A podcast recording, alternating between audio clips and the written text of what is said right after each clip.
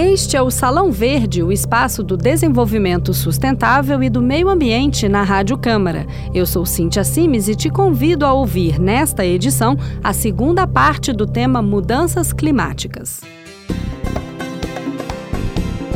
Salão Verde, o espaço do meio ambiente na Rádio Câmara. Apresentação: Cíntia Sims e José Carlos Oliveira. Em setembro do ano passado, o governo brasileiro ratificou o Acordo de Paris, que estabelece novos compromissos dos países em relação às mudanças climáticas. Na cerimônia de ratificação do acordo, o ministro do Meio Ambiente, Sarney Filho, disse que a meta é reduzir em 37% as emissões de carbono até 2025, com o indicativo de chegar ao corte de 43% em 2030. Essas reduções se referem ao cálculo das emissões do Brasil no ano de 2005, para alcançar esse objetivo, a estratégia brasileira é ampliar a participação das fontes renováveis de energia, de 28% para 45% da nossa matriz energética até o ano de 2030. O ministro também assumiu publicamente o compromisso de dar maior transparência às ações de combate ao desmatamento. Hoje, o Brasil divulga boletins trimestrais com os dados sobre o desmatamento, mas Sarney Filho quer disponibilizar esses dados em tempo real, via internet, para todos toda a sociedade até o fim de 2016.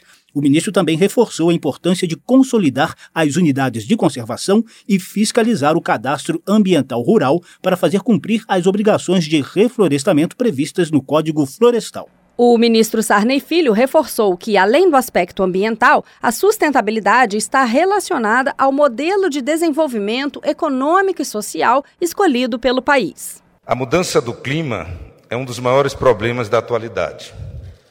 Talvez o maior desafio global do século.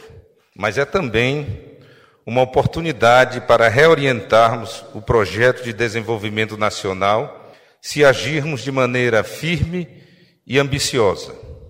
A importância de empreender ações nessa área não se limita ao atendimento dos compromissos internacionais. A mitigação das causas e a adaptação aos impactos adversos da mudança do clima tendem a ganhar centralidade nas políticas públicas brasileiras, alinhadas aos objetivos de desenvolvimento econômico com inclusão social. Você acabou de ouvir a declaração do ministro Sarney Filho, feita em setembro do ano passado, durante a cerimônia de ratificação do Acordo de Paris pelo governo brasileiro. O Acordo de Paris limita o aumento da temperatura global em menos de 2 graus Celsius em relação à era pré-industrial. Com a ratificação, este acordo internacional ganhou força de lei no Brasil. Agora, para refletir sobre o aspecto mais filosófico do desenvolvimento sustentável e do esforço de mitigar os impactos das mudanças climáticas, vamos ouvir a reportagem de José Carlos Oliveira sobre o conceito de antropoceno. O nosso castigado planeta Terra existe há pelo menos 4 bilhões de anos em meio a uma série de fenômenos naturais pesados e intensos, como eras glaciais e drásticos movimentos da crosta terrestre. Os humanos, em sua forma mais simplória, só apareceram por aqui há apenas 450 mil anos, segundo as teorias mais aceitas pela ciência. Você certamente já ouviu falar de cenários antropizados, né? Desde que aqui chegou, a humanidade passou a interferir decisivamente no cotidiano do planeta. A população mundial já ultrapassou a marca dos 7 bilhões de pessoas e nossos modos de vida impactam diretamente nos ecossistemas da Terra. Um número cada vez maior de cientistas concorda que estamos vivendo uma nova época geológica, o Antropoceno. Essa ideia foi proposta pelo químico holandês Paul Crutzen, prêmio Nobel de 1995 por seu estudo da camada de ozônio. Crutzen sugere que o antropoceno se desenvolveu a partir do século XVIII com a Revolução Industrial, a posterior expansão do agronegócio, a volumosa emissão de gases poluentes na atmosfera e, obviamente, seus efeitos devastadores no clima terrestre, como o aumento da temperatura, o derretimento de geleiras e a consequente elevação do nível dos oceanos. Welcome to the Anthropocene. Você está ouvindo o Salão Verde, o espaço do desenvolvimento sustentável e meio ambiente da Rádio Câmara. No programa de hoje, estamos conhecendo a relação entre nossos hábitos de consumo e as mudanças climáticas. Para participar, envie suas dúvidas ou sugestões pelo Disque Câmara 0800 619 619, pelo e-mail radio@câmara.leg.br ou pelo Facebook da Rádio Câmara. Num mundo de 7 bilhões de pessoas, pode ser difícil imaginar como as pequenas atitudes individuais podem afetar o clima do planeta. O Instituto Acatu é uma organização sem fins lucrativos que trabalha pela mobilização da sociedade para o consumo consciente. A gente conversou com Hélio Matar, diretor-presidente do Acatu, que explicou a relação entre o consumo individual e o aquecimento global. Cada um dos nossos gestos de consumo ou diretamente ou indiretamente, pode afetar as mudanças climáticas ou o aquecimento global, em primeiro lugar, por via da energia que é consumida para fazer qualquer coisa. Então, qualquer coisa que a gente consumir, necessariamente vai ter usado energia elétrica na sua produção. E, portanto, vai ter emitido gases de efeito estufa. No Brasil, a carne de gado é um tipo de alimento que tem grande impacto ambiental. Primeiro, porque se utilizam grandes áreas de pastagem, quase sempre resultantes do desmatamento. Segundo, 22 milhões de bois pastando e ruminando produzem enorme quantidade de gases, principalmente o gás metano, que é 20 vezes mais poluente do que o gás carbônico. E por último, os processos de armazenamento e transporte da carne também consomem grandes quantidades de energia, seja a energia elétrica nos frigoríficos ou o uso de combustíveis para os caminhões que trazem a carne até os supermercados e açougues. Para o planeta são grandes desafios, mas para cada pessoa são pequenas atitudes que ajudam a combater o aquecimento global. Hélio Matar, diretor-presidente do Instituto Acatu, oferece alguns exemplos do que você, ouvinte da Rádio Câmara, pode fazer. Eu diria que se tivesse que selecionar um único desafio em relação ao consumo afetando mudanças climáticas, eu selecionaria a área de alimentos. Eliminar desperdício de alimentos, por exemplo, seria uma grande ação de cada um de nós que teria um forte impacto ao longo do tempo para combater as mudanças climáticas. Como consumo consciente que afeta também combate as mudanças climáticas é deixar de lado o transporte individual no seu próprio carro e passar a usar o transporte coletivo, seja o ônibus ou se existir disponível na cidade o metrô.